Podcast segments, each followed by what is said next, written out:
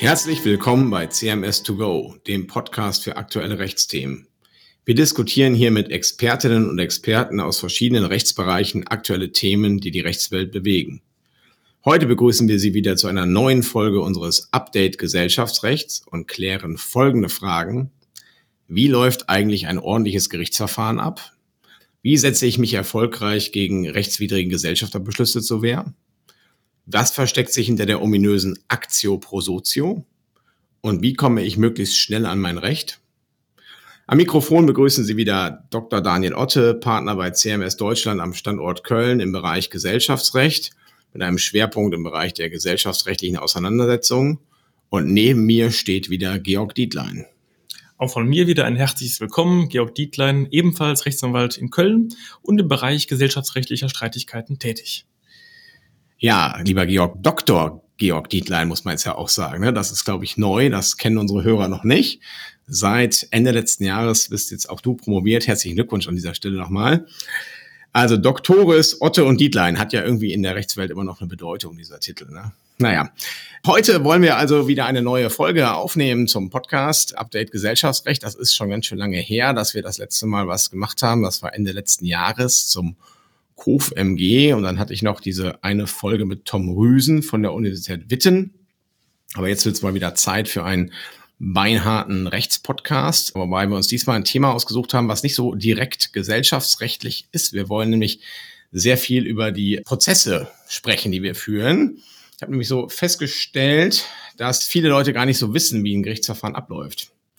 Ist eigentlich auch nicht erstaunlich, denn die meisten Menschen sind ja nun mal nicht täglich vor Gericht, Gott sei Dank, kann man sagen.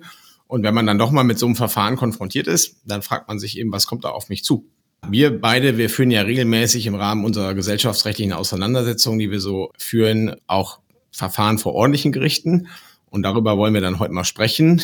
Und wir planen hier auch eine Doppelfolge. Das heißt, ungefähr in zwei Wochen kommt dann nochmal einen Nachklapp zu der heutigen Folge. Da werden wir uns dann mit Schiedsverfahren und Mediation und anderen Varianten der alternativen Streitbeilegung beschäftigen. Aber wie gesagt, heute erstmal ordentlicher Rechtsschutz. Ja, ordentliche Gerichtsbarkeit, das ist alles, was nicht speziell ist im Sinne von Finanzgerichtsbarkeit, Sozialgerichtsbarkeit, Arbeitsgerichtsbarkeit. Und die ordentliche Gerichtsbarkeit umfasst bis zu drei Instanzen.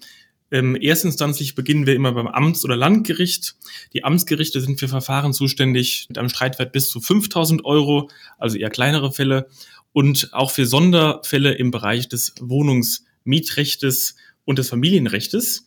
Aus dem Grunde landen wir beide jetzt eher selten bei den Amtsgerichten. Nur dann, wenn es mal um eine Zwangsvollstreckung geht oder auch um Handelsregistersachen, denn die Handelsregister werden bei den Amtsgerichten geführt. Ansonsten ist das Landgericht zuständig. Dort landen die größeren Fälle mit Streitwerten über 5000 Euro. Und das Verfahren bei diesen beiden Gerichten ist im Wesentlichen gleich.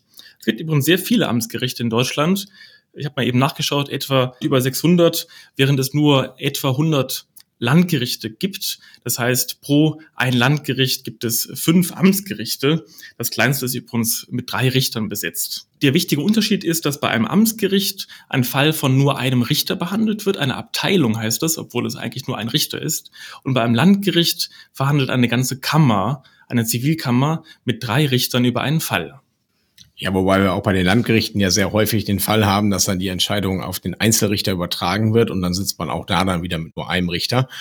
Und dann haben wir noch den Spezialfall der sogenannten Kammer für Handelssachen. Da landen wir beide jetzt sehr häufig, weil wir ja immer Fälle mit gesellschaftsrechtlichem Einschlag haben. Und die werden zumindest bei den Personenhandelsgesellschaften und bei den Kapitalgesellschaften eben vor den Kammern für Handelssachen, KFHs abgekürzt, verhandelt. Und da haben wir nur einen Volljuristen, das ist der sogenannte Vorsitzende, und zwei Handelsrichter, das sind Kaufleute, die das ehrenamtlich machen und die so den kaufmännischen Sachverstand da reinbringen sollen. Manchmal machen die da auch echt gute Anmerkungen, bringen richtig guten Input. Aber häufig ist es auch so, dass man den Eindruck hat, die sind da jetzt sehr kurzfristig reingesprungen und kennen sich in dem Fall nicht so gut aus. Ja, und dann diskutiert man dann am Ende eigentlich nur mit dem Vorsitzenden. Aber fangen wir mal an, wie läuft denn so ein Verfahren eigentlich ab? Ja, es beginnt mit der Klageschrift. Die muss bei den Landgerichten ein Anwalt einreichen, geht also nicht auf den Bierdeckel. Und in der Klageschrift muss ein konkreter Antrag stehen. Das ist das Wichtigste, in Anführungszeichen. Etwa konkret kann sein, verurteile den Beklagten zur Zahlung von 10.000 Euro oder stelle den Beschluss als nichtig fest. Dann neben dem Antrag muss auch ein Lebenssachverhalt stehen. Ich muss also aufschreiben, worum es genau geht, was passiert ist und dass jetzt deswegen ich diesen Antrag auch zugesprochen bekommen möchte. Streng genommen muss in der Klageschrift noch kein Jura stehen, keine rechtlichen Erörterungen, denn das deutsche Recht geht davon aus, Jura novit curia. Das Gericht kennt ja das Recht. Oder anders gesagt, dami factum dabut tibius. Gib mir nur die Fakten, das Gericht wird dann das Recht quasi aussprechen. Gleichwohl wird natürlich in aller Regel auch in der Klageschrift schon eine rechtliche Erörterung stehen, rechtliche Begründung, warum der Lebenssachverhalt jetzt genau diesen Antrag dann eben rechtfertigt begründet. Das dient eben dazu, dass die Gerichte den Prozessstoff gut vorbereitet erhalten. Und dann wird die Klageschrift nach der Einzahlung des Gerichtskostenvorschusses dem Beklagten oder den Beklagten zugestellt und der hat wiederum dann Zeit, bis zu vier Wochen, vielleicht auch verlängert, zu der Klage Stellung zu nehmen, eine Klageerwiderung. Dort wird der Beklagte dann den Sachverhalt äh, vielleicht klarstellen, Dinge bestreiten, die angeblich nicht so waren oder Dinge auch ergänzen, die man in der Klage vielleicht auch bewusst weggelassen hat. Und dann könnte man eigentlich schon aufhören, weil ja beide Seiten vorgetragen haben. Aber in der Regel wird dann der Kläger es sich nicht leben lassen, nochmal zu der Klageerwiderung vorzutragen, da Dinge klarzustellen, vielleicht noch rechtliche Erörterungen zu ergänzen. Das ist dann die Replik und oft kommt dann noch ein Duplik. Man könnte also auch noch weiterschreiben, aber so nach vier Schriftsätzen und nach drei ist dann wohl auch mal Zeit, langsam sich vor Gericht zu treffen und eine mündliche Verhandlung abzuhalten. Genau, sonst hören wir Anwälte nämlich einfach nie auf zu schreiben äh, gibt ja die sogenannte Theorie des letzten Wortes, wie man das scherzhaft nennt. Nach der Theorie des letzten Wortes gewinnt der Anwalt den Fall, der als letzter geschrieben hat. Das stimmt natürlich nicht, das ist absoluter Quatsch, aber bei manchen Kollegen hat man den Eindruck, dass die das doch glauben, weil die immer noch kurz vor der mündlichen Verhandlung irgendwas einreichen. Ne? Und dann sind die Gerichte immer so ein bisschen genervt, dass da so kurzfristig noch weiterer Vortrag kommt und der andere Anwalt sieht sich dann wieder herausfordert, noch was zu schreiben und so weiter.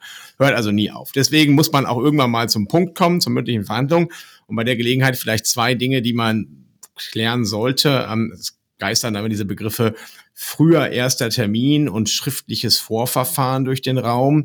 Das Landgericht kann also die eine oder die andere Verfahrensweise wählen. Ähm, der frühe erste Termin, wie der Name sagt, da findet die mündliche Verhandlung sehr schnell statt soll dann auch der vergleichsweisen Beilegung des Falles dienen. Im schriftlichen Vorverfahren wird erstmal ein bisschen mehr geschrieben. Faktisch macht das eigentlich gar keinen Unterschied. Also ich habe schon frühe erste Termine erlebt, die erst 13 Monate nach Klageeinreichung stattgefunden haben. Und ich habe auch schon schriftliche Vorverfahren gesehen, wo das Urteil nach weniger als zehn Monaten vorlag. Also das kann man jetzt nicht so richtig sagen, dass da das eine wirklich schneller wäre als das andere. Äh, ganz anders übrigens im Schiedsverfahren, da kommen wir dann aber in zwei Wochen, wie gesagt, zu. Einzige, was man beachten müsste im schriftlichen Vorverfahren, ist vielleicht die sogenannte Verteidigungsanzeige, die der Beklagte dann mal einreichen muss, aber das ist auch ein rein formeller Akt, an dem es nie scheitert. Nun gut, das erstmal von meiner Seite. Ähm, Georg, vielleicht erläuterst du noch mal ein bisschen was zum Thema mündliche Verhandlungen und dann zur gerichtlichen Entscheidung des Falles. Ja, in der mündlichen Verhandlung wird dann die Sach- und Rechtslage erörtert. So heißt es immer in den Protokollen, sehr apodiktisch. Das heißt, das Gericht wird nochmal vielleicht ein paar Fragen zum Sachverhalt stellen, Rückfragen, aber dann auch in der Regel eine vorläufige Einschätzung geben. Heißt es immer, nach den Vorberatungen der Kammer kommen wir wohl zu folgender Tendenz. Und dann merkt man schon, hat man nochmal die Gelegenheit, dazu Stellung zu nehmen, zu dieser Tendenz, vielleicht Dinge nochmal klarer zu stellen oder nochmal seine rechtlichen Argumente vorzutragen, in der Hoffnung, das Gericht doch nochmal von seiner vorläufigen Einschätzung abzubringen, was aber in der Regel nicht gelingt. Kammern bleiben dann meist bei ihrer Auffassung. Es gibt aber auch Kammern, die gar nicht so viel sagen zu ihrer vorläufigen Rechtsauffassung und sich quasi da alles offen halten wollen. Ähm, das ist das eine Extrem. Das andere Extrem ist, dass eine Kammer sehr stark versucht, auf einen Vergleich hinzuwirken, gleichsam die Parteien zum Vergleich zu prügeln. Das ist natürlich nicht möglich. Ein Gericht muss, wenn die Parteien sich nicht einigen können, eine Entscheidung treffen, eine streitige Entscheidung, sich eben auch die Mühe machen, so ein langes Urteil oder ein kurzes Urteil abzufassen. Also man kann Parteien natürlich nicht zwingen, einen Vergleich zu schließen. Genau, gleichwohl wird das aber immer so ein bisschen versucht. Die Gerichte sagen dann immer, ja, aber jetzt müssen wir mal sehen, wenn sie sich jetzt hier nicht einigen, dann muss ich einen Sachverständigen bestellen und der muss dann lange prüfen und das verursacht Kosten und wollen sie sich nicht lieber da doch mal verständigen und so weiter geht das dann immer so vor sich hin, wobei man auch sagen muss, dass es Fälle gibt, die sich einfach gut für Vergleiche eignen, ne? gerade so wenn Fakten streitig sind und es geht um Zahlungsansprüche, dann liegt es manchmal nahe, einfach zu sagen, komm, dann zahlt jetzt der Beklagte einen bestimmten Bruchteil der Klagesumme an den Kläger und dann hat sich die Sache. Andere Fälle hingegen, gerade die, die wir hier üblicherweise haben, diese Gesellschafterstreitigkeiten, die eignen sich gar nicht gut für Vergleiche. Da ist es ganz schwierig, mal gerade wenn da Familienangehörige sich ums Unternehmen zoffen. Naja, gut. Also wenn das Gericht, also es nicht schafft, die Parteien irgendwie zum Vergleich zu bringen, dann kommt es eben zu einer Entscheidung und das kann ein Urteil sein, mit dem die Klage abgewiesen wird oder ihr stattgegeben wird oder es kann auch ein Beweisbeschluss sein. Ne? Dafür gibt es aber zwei Voraussetzungen. Zum einen muss die Tatsache beweisbedürftig sein, also sie muss streitig sein. Was unstreitig ist, das gilt als feststehend, selbst wenn es tatsächlich anders gewesen ist. Und zweitens muss sie auch entscheidungserheblich sein. Das heißt, es muss für die Entscheidung auf diese Frage ankommen. Und wenn das der Fall ist, dann wird das Gericht Beweis erheben, entweder durch Zeugenvernahme oder durch einen Augenschein. Da fährt man also hin und guckt sich das mal an. Das hat man vor allen Dingen im Baurecht und im Mietrecht recht häufig. Durch Einholung eines Sachverständigengutachtens oder durch einen Urkundenbeweis. Kurz ein Wort zum Zeugenbeweis. Zeuge kann immer nur ein Dritter sein. Die Parteien selber können nicht Zeugen sein, nicht wahr? Insbesondere kann auch der Geschäftsführer einer GmbH nicht Zeuge sein. Der ist Partei. Und die Parteivernehmung, die gibt es nur in absoluten Ausnahmefällen, entweder wenn das der Gegner beantragt, kommt aber eigentlich nie vor, oder wenn ein Beweisnotstand vorliegt. Das heißt, die eine Seite hat einen Zeugen und die andere Seite hat keinen, dann kann ausnahmsweise die Partei selbst vernommen werden. Ja, für die Beweiserhebung braucht man dann nochmal einen eigenen Termin, außer beim Urkundsbeweis. Da brauchen wir das nicht. Da kommt dann äh, beim Sachverständigen ist sogar noch ein bisschen komplizierter. Der reicht erstmal sein Gutachten ein, dann nehmen die Parteien noch Stellung dazu und dann wird der mündliche Verhandlung nochmal befragt. Also wir sehen schon, durch die Beweiserhebung kommt es häufig zu einer ganz erheblichen Verzögerung des Rechtsstreits, aber am Ende des Tages steht dann doch ein Urteil. Ja, und wenn das Urteil dann vorliegt, gibt es meist eine Partei, die unzufrieden ist, nämlich die, die verloren hat. Es können sogar beide unzufrieden sein, wenn der Kläger ein bisschen was erhalten hat und äh, auch ein bisschen was verloren hat. Insofern kommt es oft zu einer Berufung zum Oberlandesgericht. Das Oberlandesgericht ist dann auf jeden Fall mit drei Richtern besetzt. Wir hatten ja eben erörtert, Landgericht kann auch mal ein Einzelrichter sein und Kammer für Handelssachen ist ja auch nur ein Berufsrichter. Oberlandesgericht auf jeden Fall drei Berufsrichter, ein Senat, also ein Spruchkörper, der wirklich auf äh, letztendlich ein Fachgebiet spezialisiert ist und der sicherlich die Sachen noch mal ein bisschen tiefer sich anschaut. Man wird dann in der Berufungsbegründung vortragen, warum das Urteil der ersten Instanz denn falsch ist, welche Fehler da enthalten sind und warum das Urteil der ersten Instanz auch gerade auf diesen Fehlern beruht. Und das Oberlandesgericht ist dann eine weitere Tatsacheninstanz.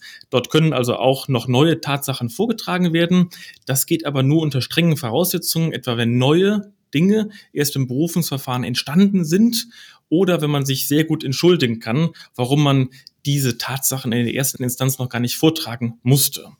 Ansonsten ist das Verfahren von dem Oberlandesgericht ähnlich wie im Landgericht. Auch dort kann neu Beweis erhoben werden und es wird auch noch einmal mündlich verhandelt und ansonsten läuft alles wie vom Landgericht. Genau. Erinnert mich übrigens an einen äh, Ausspruch meines Professors im Zivilrecht an der Universität damals. Der sagte zu mir, Herr Otte, Jura fängt beim Oberlandesgericht erst an und wird beim BGH spannend. Nicht wahr? Also der ging davon aus, so dass die Landgerichte reine Durchlauferhitzer sind und erst beim Oberlandesgericht wird eigentlich richtig intensiv und spannend über eine juristische Frage diskutiert. Es kommen natürlich auch längst nicht mehr so viele Fälle zu den Oberlandesgerichten, weil viele auf der Landgerichtsebene schon verglichen werden und manchmal verzichtet auch eine Partei auf die Berufung, wobei das eher selten der Fall ist, aber wenn es eben in Berufung geht, dann geht es beim Oberlandesgericht weiter. Ja, Georg Dietland hat zu Recht gesagt, dass eigentlich alles beim Oberlandesgericht ablaufen müsste wie beim Landgericht, auch wieder eine mündliche Verhandlung etc. Ja, aber eine Ausnahme gibt es dann, auch das ist der 522 Absatz 2 ZBO, der es den Oberlandesgericht ermöglicht, eine Berufung durch Beschluss zurückzuweisen, wenn sie offensichtlich unbegründet ist. Da kenne ich einige Senate beim Oberlandesgericht Köln vor allen Dingen, die davon sehr gerne Gebrauch machen. Die verwerfen dann eine Berufung als offensichtlich unbegründet und tauschen dabei aber die komplette Begründung aus. Ja, also Landgericht hat gesagt, scheitert alles an A und Oberlandesgericht sagt, ja, pff, an A ist egal, wir, wir begründen das ganz anders, wir machen Begründung B, aber wir halten das Urteil im Ergebnis aufrecht und verwerfen die Berufung. Das ist dann aus Anwaltssicht immer sehr unbefriedigend, weil man nicht mehr richtig die Möglichkeit hat, das Gericht nochmal von der Unrichtigkeit seiner Auffassung zu überzeugen. Aber wir müssen es dann hinnehmen. Naja, und dann, wenn wir dann beim Oberlandesgericht auch verloren haben, dann haben wir nur noch eine Instanz offen, das ist der Bundesgerichtshof. Da kommt man aber nicht so ohne weiteres hin. Vielmehr muss die Revision zum Bundesgerichtshof vom Oberlandesgericht ausdrücklich zugelassen worden sein. Das kommt allerdings sehr selten vor, habe ich in zwölf Jahren erst einmal erlebt. Oder der BGH muss die Revision selber zulassen. Da muss man dann also als Partei eine Nichtzulassungsbeschwerde einlegen. Und die muss dann begründet werden und so weiter. Und da muss man dann darlegen, warum gerade dieser Fall mal vom Bundesgerichtshof entschieden werden sollte. Der Bundesgerichtshof entscheidet nämlich nur Fälle, die eine grundlegende Bedeutung haben, also sprich für eine Abstraktheit, Vielzahl von Fällen von Bedeutung sein können und nicht nur diesen konkreten Fall betreffen oder Fälle, die der Fortbildung des Rechts oder der Sicherung einer einheitlichen Rechtsprechung dienen. Und wann das der Fall ist, das entscheidet der BGH nach meiner Wahrnehmung ziemlich äh, ja arbitrary, also mal so, mal so. Ich persönlich muss sagen, habe bisher noch keine einzige Zulassungsbeschwerde gewonnen. Die sind immer alle abgewiesen worden. Das entspricht aber auch der statistischen Quote, denn nur so ungefähr 10 bis 20 Prozent aller Nichtzulassungsbeschwerden haben Aussicht auf Erfolg. Wenn ich übrigens gerade gesagt habe, ich habe da bisher noch nichts angenommen worden, das war nicht ganz richtig, weil ich darf genauso wenig wie Georg Dietlein gar nicht vor den BGH äh, auftreten, sondern das dürfen nur die extra beim BGH zugelassenen Rechtsanwälte, die Rechtsanwälte bei dem Bundesgerichtshof heißen die, die äh, schreiben dann auch die Nichtzulassungsbeschwerden etc. Das ist, muss man sagen, auch eine ganz gute Sache, weil die tatsächlich ihr Fach dann da recht gut beherrschen und auch den BGH ein bisschen kennen und besser einschätzen können. Ja, wenn man dann also doch mal Erfolg haben sollte bei seiner äh, Nichtzulassungsbeschwerde und dann beim BGH tatsächlich äh, sitzt, dann verhandelt man aber nicht mehr über Tatsachen, sondern nur noch über Rechtsfragen und sollte der BGH zu der Auffassung kommen, dass irgendwie eine bestimmte Tatsachenfrage noch geklärt werden muss, um den Fall zu entscheiden, dann verweist er zurück an das Oberlandesgericht. So, das kann dann nochmal wieder alles machen, Beweis erheben etc.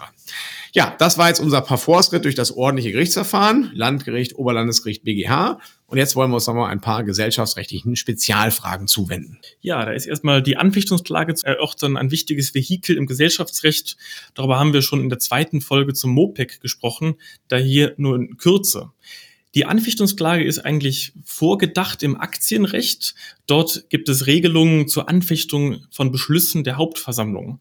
Hat der Vorsitzende der Hauptversammlung festgestellt, dass ein bestimmter Beschluss mit Mehrheit gefasst worden ist, dann hat diese Feststellung Gültigkeit unter den Aktionären. Und wenn ein Aktionär meint, dass der Beschluss doch nicht festgestellt hätte werden dürfen, weil er rechtswidrig ist, treuwidrig und so weiter, dann muss er gegen die Feststellung eine Anfechtungsklage vor dem Landgericht erheben. Erst mit dem rechtskräftigen Urteil des OLG, BGH, Landgericht, mal schauen, wird dann die Feststellung des Vorsitzenden der Hauptversammlung aufgehoben und der Beschluss ist wieder aus der Welt. Dieses Anfechtungsmodell aus dem Aktiengesetz wird schon seit sehr langer Zeit auch in der GmbH angewandt, auf diese übertragen. Und im Personengesellschaftsrecht, also OHG, KG, wird mit dem MOPEC zum 1. Januar 2024 eine ähnliche Regelung geschaffen.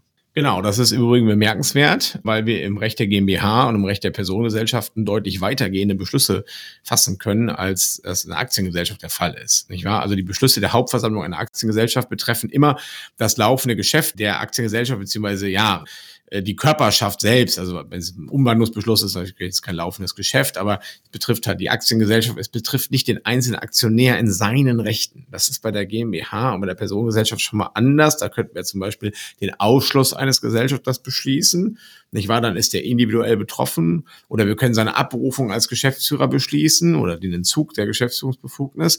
Das können wir bei der Aktiengesellschaft alles nicht. Der Gesellschafter ist individuell betroffen und er muss dann innerhalb von einem Monat oder nach MOPEC bei der Personengesellschaft Personenhandelsgesellschaft innerhalb von drei Monaten Klage erheben und ansonsten verliert er seine Rechte endgültig. Das ist schon bemerkenswert und gravierend und ich habe mich da neulich mal mit Professor Altmeppen von der Universität Passau unterhalten. Den kennt vielleicht der eine oder andere Hörer auch ganz gut. Das ist ja eine schillernde Figur und der meinte, ja, deswegen muss man das alles teleologisch reduzieren, jetzt im Personenhandelsgesellschaftsrecht auf die äh, äh, Beschlüsse, die individuelle Rechte der Gesellschafter betreffen, darf man das Anfechtungsmodell gar nicht übertragen. Ähm, da ist das Gesetz viel zu weitgehend, aber ganz ehrlich, ich wage zu behaupten, dass sich die Auffassung von Herrn Altmeppen da nicht durchsetzen wird. Eine Anmerkung noch zur Anfechtungsklage. Die Anfechtungsklage schießt ja immer nur den bestehenden Beschluss aus der Welt, nicht wahr? Also der Vorsitzende der Gesellschaftsversammlung hat festgestellt, äh, meinetwegen der Jahresabschluss wird in der Fassung festgestellt oder der Gewinn wird wie folgt verwendet oder Gesellschafter X wird ausgeschlossen und so weiter. Dieser Beschluss wurde jetzt gefasst und dann geht der betroffene Gesellschafter dagegen vor und schießt den Beschluss aus der Welt und da, wenn er damit Erfolg hat bei Gericht, tritt der ursprüngliche Zustand wieder ein. Es gibt auch den Fall der sogenannten positiven Beschlussfeststellungsklage. Das heißt, ich als Minderheitsgesellschafter habe einen Beschlussantrag gestellt, der wurde aber von der Mehrheit abgelehnt und ich bin der Meinung, diese Ablehnung war rechtswidrig. Die Mehrheit hätte meinem Beschlussvorschlag zustimmen müssen, hat sie aber nicht getan, in treuwidriger Art und Weise. Und jetzt möchte ich gerne, dass deren Stimmen nicht mitgezählt werden und der Beschluss nur mit meiner Stimme als gefasst gilt. Da muss ich, reicht mir die eigentliche Anfechtungsklage nicht, sondern ich muss zusätzlich eine positive Beschlussfeststellungsklage erheben, läuft aber nach dem gleichen Muster ab. Ja, Georg, willst du noch ein paar Worte zur Actio pro Sotio vielleicht verlieren? Ja, das ist ja ein ähnliches Minderheitenrecht. Eine Actio pro Sotio ist eine Klage, die ich als Gesellschafter pro Sotio aber für die Gesellschaft geltend mache. Wichtig ist, ich mache das im eigenen Namen. Also ich klage nicht äh, im Namen der Gesellschaft, muss also nicht Geschäftsführer sein oder geschäftsführender Gesellschafter, sondern kann als natürliche Person Max Mustermann vor Gericht ziehen als Kläger, mache aber einen Anspruch geltend, den ich als Kläger gar nicht habe, sondern die Gesellschaft. Und das war bisher äh, außergesetzlich schon anerkannt durch die Rechtsprechung, wird mit dem MOPEC jetzt auch ins Gesetz hineingeschrieben. Wichtig ist aber hier, dass diese Aktie pro Sotio nur solche Ansprüche der Gesellschaft umfasst, die sie gegen Mitgesellschafter hat. Also etwa nicht Ansprüche der Gesellschaft gegen Dritte. Ja, richtig. Allerdings eine Ausnahme gibt es, die jetzt auch im MOPEC stehen wird. Demnach kann ich den Anspruch der Gesellschaft gegen einen Dritten geltend machen, wenn der Dritte an dem pflichtwidrigen Unterlassen der Geltendmachung durch die Gesellschaft mitgewirkt hat oder es kannte. Und das betrifft vor allen Dingen meiner Meinung nach den Fall des Geschäftsführers einer GmbH und Co. KG. Fremdgeschäftsführers. Ne? Der Gesellschafter, Geschäftsführer könnte ja in seiner Funktion als Gesellschafter in Anspruch genommen werden, aber der Fremdgeschäftsführer nicht, weil er nicht Gesellschafter ist. Und da hatte der BGH noch 2017 im Dezember entschieden, dass der Fremdgeschäftsführer der GmbH und Co. KG nicht in Anspruch genommen werden kann von den Kommanditisten der KG. Äh, ich habe das damals schon für falsch gehalten. Ich hatte da auch mit Frau Grunewald hier von der Universität Köln mal einen Aufsatz zugeschrieben. Aber der, der BGH hat das, weil es geht, ignoriert und das einfach so vom Tisch gewischt. Jetzt kommt aber der Gesetzgeber und schreibt das ausdrücklich ins Gesetz rein und der BGH müsste eigentlich seine bisherige Rechtsprechung an der Stelle korrigieren. Bin mal gespannt, ob er es tut oder ob er sich nicht doch irgendwie da rauslaviert. Mal abwarten. Naja, dann kommen wir zum letzten Punkt unseres heutigen Podcasts. Denn eins treibt die Hörer sicherlich noch um. Wie lange dauert eigentlich so ein Gerichtsverfahren? Das sind ja mal locker, naja, so ein bis anderthalb Jahre fürs Landgericht, kann man schon mal rechnen. Dann anderthalb Jahre beim Oberlandesgericht, sicherlich. Und nochmal ein Jahr beim Bundesgerichtshof. Ja, da hat man dann nach vier Jahren ungefähr eine rechtskräftige Entscheidung. Das ist schon ein langer Zeitraum. Und wenn wir Beweiserhebung auf der einen oder anderen Ebene haben, dann wären es auch mal ganz gerne fünf, sechs, sieben Jahre. Ich habe jetzt einen Fall, der ist dann nach zwölf Jahren beim Oberlandesgericht entschieden worden. Ähm, das ist eigentlich, muss man sagen, auch eher dann die Ausnahme. Aber gut, manchmal braucht man ja sehr schnell sein Recht, nicht wahr? Man kann man nicht vier, fünf Jahre abwarten, bis die rechtskräftige Entscheidung vorliegt. Und dafür sieht dann die ZBO ein eigenes Verfahren vor. Genau, der einstweilige Rechtsschutz, da gibt es zwei große Kapitel. Den Arrest, den brauche ich, wenn ich einen Zahlungsanspruch geltend machen möchte und Angst habe, dass der Schuldner, der potenzielle Schuldner, sein Vermögen ins Ausland verfrachtet. Viel wichtiger ist aber gerade im Gesellschaftsrecht die einstweilige Verfügung. Die ist immer dann relevant, wenn es um Nicht-Zahlungsansprüche geht, aber etwa um Gesellschafterrechte oder die Rechte als Geschäftsführer. Ein Beispiel, mein Mandant ist Geschäftsführer einer GmbH und soll abberufen werden aus wichtigem Grund Und wir meinen, dass die Abberufung rechtswidrig wäre, weil ein wichtiger Grund eben nicht vorliegt. Und damit es gar nicht erst dazu kommt, dass dieser Beschluss gefasst wird oder hm, besser wohl nicht umgesetzt wird und dann auch ins Handelsregister kommt, ist dann eine einstweilige Verfügung zu beantragen, mit der der Gegenseite aufgegeben wird, alles zu unterlassen, was meine Mandanten in der Wahrnehmung seiner Geschäftsführerrechte behindert. Selbe könnte man auch machen bei der Ausschließung oder bei der Einziehung eines Geschäftsanteiles, dass ich eben verhindere, dass eine neue Gesellschafterliste zum Handelsregister eingereicht wird. Die einstweilige Verfügung kommt deutlich schneller als ein Urteil. Da kann man nämlich dann schon nach wenigen Tagen oder nach Wochen auch einen Beschluss des Gerichtes mit oder ohne Anhörung der Gegenseite rechnen. Es geht viel schneller ist es auch etwas einfacher in der Beweiserhebung. Es gibt nämlich keinen Beweistermin, sondern ich muss meine Tatsachen, die ich vortrage, nur glaubhaft machen. Und das kann ich tun, auch durch eidesstattliche Versicherungen, selbst der Partei, also des Klägers. Kann natürlich auch Zeugenaussagen schriftlich als eidesstattliche Versicherung vorliegen.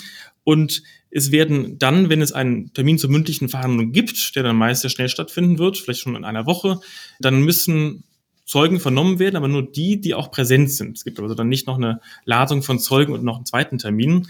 Es werden auch keine Sachverständigen gehört und auch keine In-Augenscheinnahme wird vorgenommen. Es gibt also eine schnelle Entscheidung aufgrund einer summarischen Prüfung.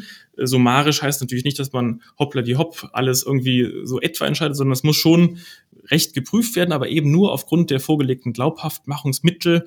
Die Entscheidung ist niemals abschließend, weil ich ja eben nicht alle Beweismittel auskosten, Anführungszeichen, sondern sie ist eben nur vorläufig und die Entscheidung soll auch nur einen vorläufigen Zustand sichern.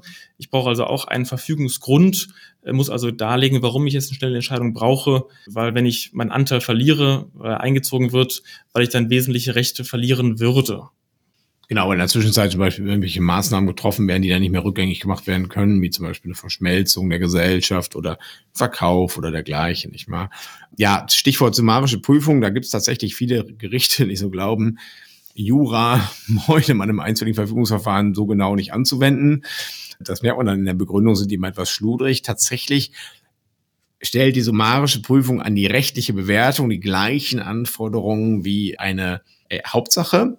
Aber die Tatsachen, das, was Georg Dietlein gerade schon gesagt hat, die müssen eben nicht bewiesen werden, sondern dafür genügt die Glaubhaftmachung. Und wenn dann die eine Seite einer eidesstattlichen Versicherung vorlegt, da steht A drin und die andere Seite äh, legt auch eine eidesstattliche Versicherung vor, da steht dann aber zum gleichen Sachverhalt B drin, also es sei anders gewesen, dann weiß man zwar als Gericht, einer lügt hier gerade, macht sich strafbar, aber man kann nicht aufklären, wer es ist.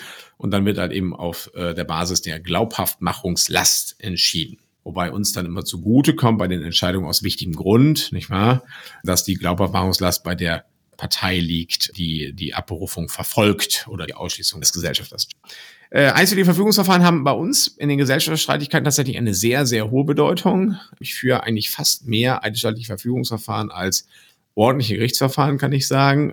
Man kann echt auf die absurdesten Dinge gehen. Teilweise, ich habe also vor anderthalb Jahren mal eins für die Verfügungsverfahren zu der Frage geführt, ob ein Anwalt zu einer Gesellschafterversammlung zugelassen werden muss. Haben wir gewonnen, den Fall. Äh, ganz häufig geht es eben um die Verhinderung der Umsetzung einer Abberufung eines Geschäftsführers aus wichtigem Grund. Ich war bei der 50-50-Konstellation, da kann ich ja ohne wichtigen Grund nicht abberufen, aber mit wichtigem Grund wird das dann versucht oder der Begründung, der sei nicht stimmenberechtigt und so weiter und so fort. Und da muss man dann schon im Vorfeld der Beschlussfassung loslaufen und den Vollzug der Beschlussfassung untersagen. Ansonsten hat man im schlimmsten Fall am, am übernächsten Tag dann im Handelsregister stehen, der Mandant sei nicht mehr Geschäftsführer und kann nichts mehr machen und so weiter und so fort. Naja, das äh, ist dann schon immer ganz schön äh, anstrengend, kann auch gewisse Überraschungen bereithalten, weil im einstweiligen Verfügungsverfahren bis zum letzten Tag noch vorgetragen werden kann. Wird dann schon mal die eine oder andere Nachtschicht fällig. Das ist dann ganz mühsam und ähm, gut, aber hat auch, ist auch mal irgendwie auch ein bisschen spannend. Das ist immer das, das Hochreck des Prozessierens, die einstweilige Verfügung. Was wir nicht haben im einstweiligen Verfügungsverfahren ist den BGH, denn im einstweiligen Verfügungsverfahren ist definitiv beim Oberlandesgericht Schluss und häufig auch schon beim Landgericht, weil danach einfach dann Zeitablauf herrscht und man deswegen gar nicht mehr Zeit hat, zum Oberlandesgericht noch großartig zu gehen. Tja, das war's eigentlich für den heutigen Tag zum Thema ordentliche Gerichte, landgerichtliche Verfahren, oberlandesgerichtliche Verfahren, Verfügungsverfahren und so weiter. Ein sehr umfassendes Thema. Beim nächsten Mal, wie gesagt, sprechen wir über alternative Methoden der Streitbeilegung, also über Schiedsgerichtsbarkeit und Mediation. Da werde ich dann, freue ich mich jetzt schon drauf, einen Special Guest begrüßen können, Benjamin Lissner aus unserem Dispute Resolution Bereich. Und ja, freue ich mich drauf. Erstmal für heute noch allen einen schönen Tag und alles Gute bis zum nächsten Mal. Tschüss. Tschüss.